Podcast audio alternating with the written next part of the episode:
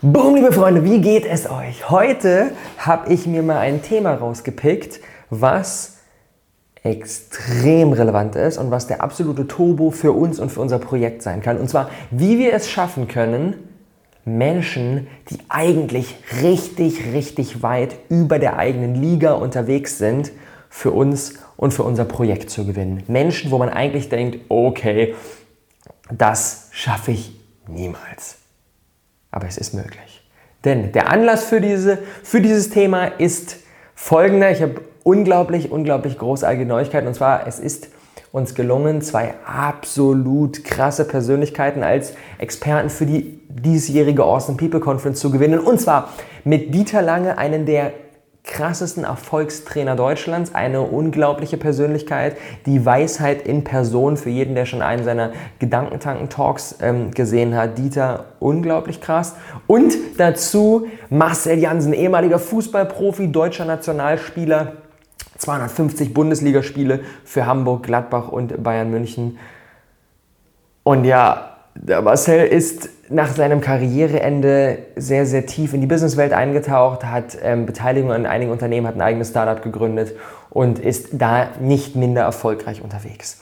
Und die beiden sind eigentlich Leute, wo ich jetzt denken würde, so, okay, das ist jetzt echt mal, echt mal ein Level drüber, so, das ist vielleicht in zwei Jahren oder sowas. Aber es ist uns gelungen, beide zu gewinnen und wie wir das konkret gemacht haben, das möchte ich euch in der heutigen Episode einmal erklären und daran ableiten, die fünf elementaren Bestandteile, die ihr braucht, um eben solche krassen High-Performer, bei denen ihr eigentlich denkt, okay, das schaffe ich erstmal nicht, für euch und für euer Projekt zu gewinnen. Sei es für ein Interview, sei es für eine Konferenz, sei es für einen Podcast, sei es für eine sonstige Kooperation oder was auch immer letztendlich beginnt alles mit dem Netzwerk.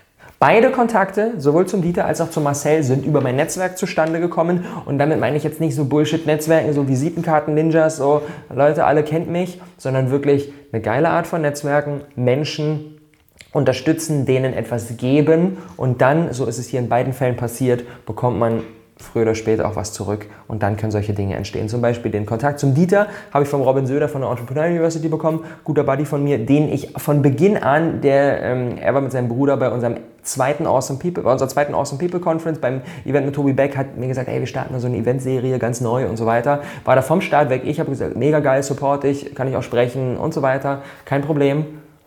Und ja, jetzt ist das ein Riesending. Bei der letztjährigen ähm, oder bei der letzten, bei der diesjährigen Entrepreneur University hatten sie eben den Dieter dabei. Ich habe den auf der Bühne gesehen. Kinnlade runter. Ich dachte, was für ein krasser Typ. Mein persönliches Highlight des Wochenendes. Ich den Robin angehauen. Ey, Robin, kannst du mir den Kontakt zu Dieter herstellen? Ich muss den gewinnen. Und yes, Robin hat uns connected und dann war ich mit dem Dieter in Kontakt.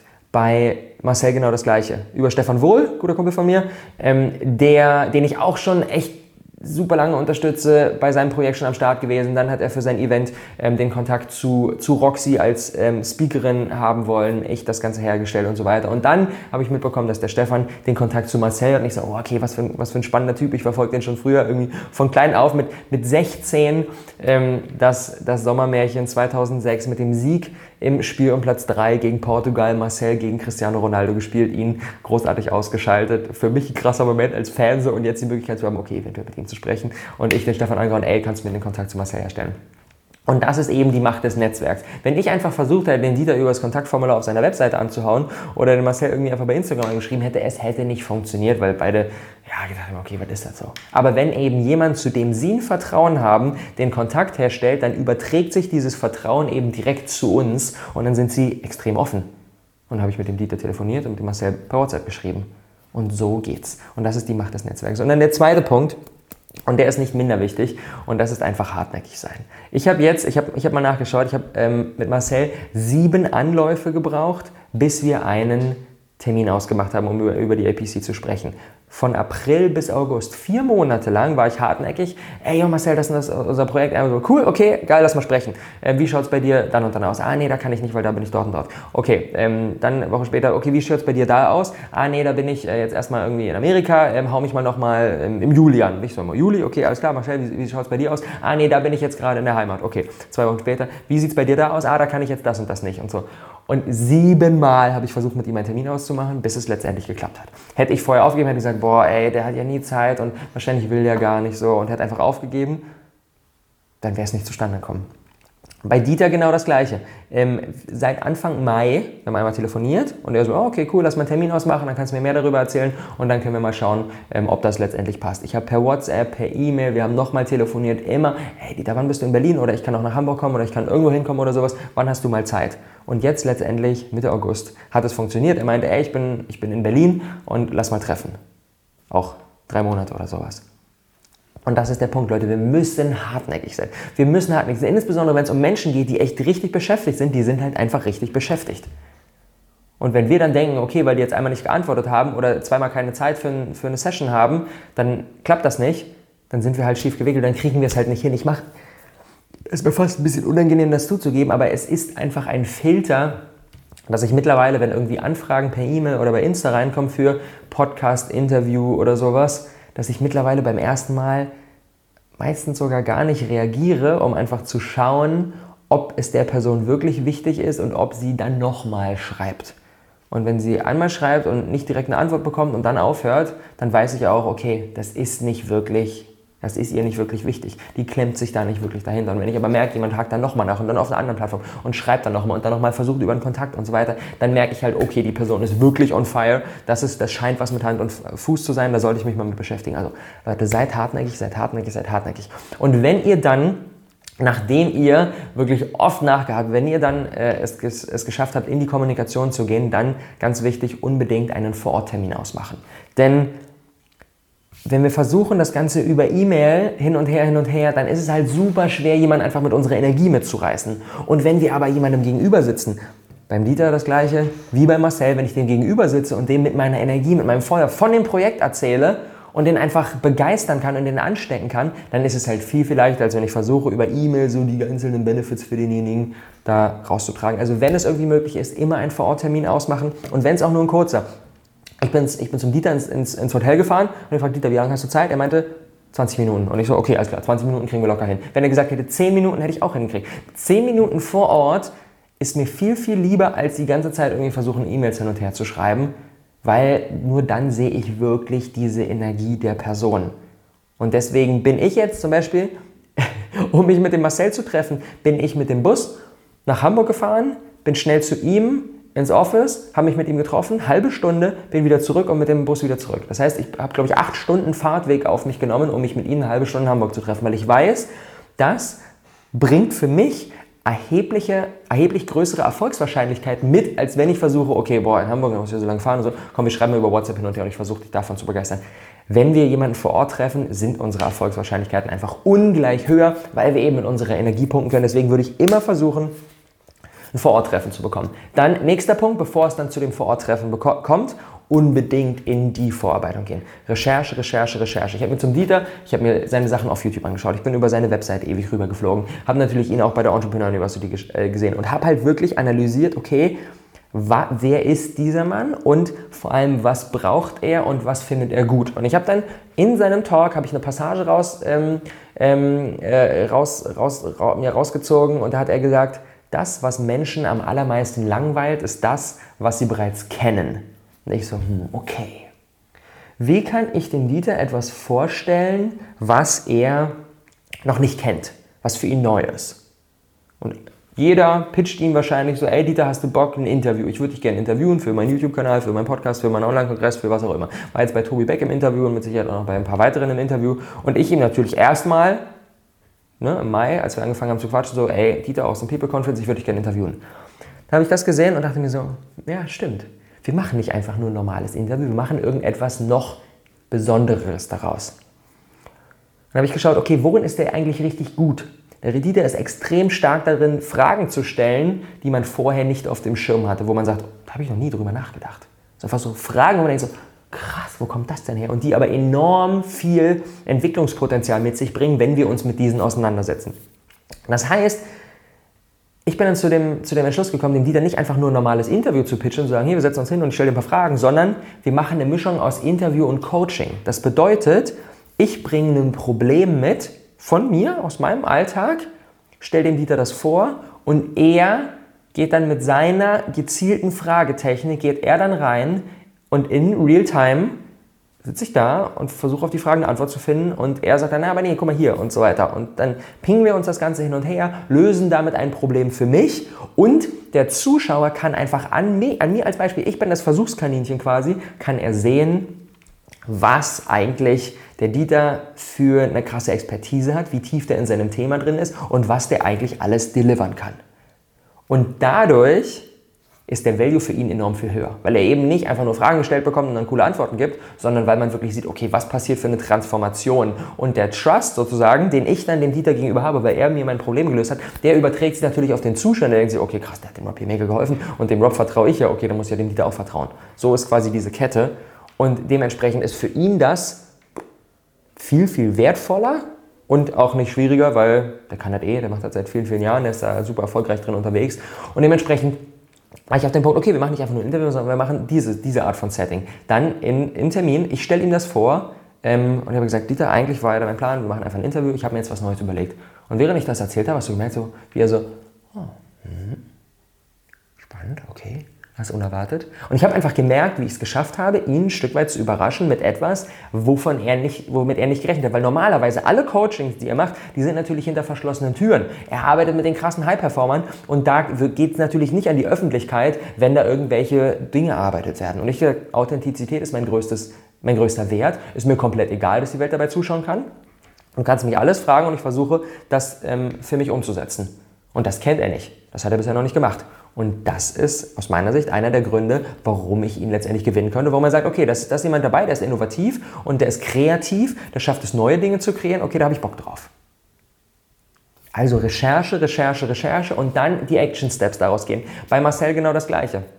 Ich habe ich hab ihn gegoogelt und ich habe mir alles an Artikeln, an Interviews, die es irgendwie im Internet dazu gab, über ihn reingezogen. Dann ist er beim Podcast aufgetreten, das habe ich mir reingezogen. Und ich bin wirklich tief, tief rein. Sein Startup heißt PickU. Ähm, das ist quasi das erste Group Social Network der Welt, wo man nicht Menschen folgen kann, sondern man folgt Gruppen. Zum Beispiel für einen Fußballverein. Der, da ist dann sozusagen alle Spieler laden dann Stories in diesen Vereins-Account rein und dann kann ich als Fan kann ich einem Account folgen und kriege dann die verschiedenen Einblicke von allen Spielern und muss nicht jedem Einzelnen folgen und kriegst so das Gefühl von jeder ist so seine eigene eine One-Man-Show, sondern dieser Gruppen, dieses Gruppengefühl wird gestärkt. Finde ich erstmal eine mega spannende Idee. Ich mir die App gedownloadet, da wirklich tief rein, mir alles angeguckt, Artikel dazu gelesen, Podcast dazu angehört und so weiter, um einfach wirklich Experte zu sein, um mit ihm auf Augenhöhe kommunizieren zu können. Er hat mir dann im Treffen, hat er mir dann nochmal von PQ erzählt und so weiter. Und ich so, ja, weiß ich alles so. Ich konnte direkt mit einsteigen und konnte gezielte Fragen stellen und so weiter.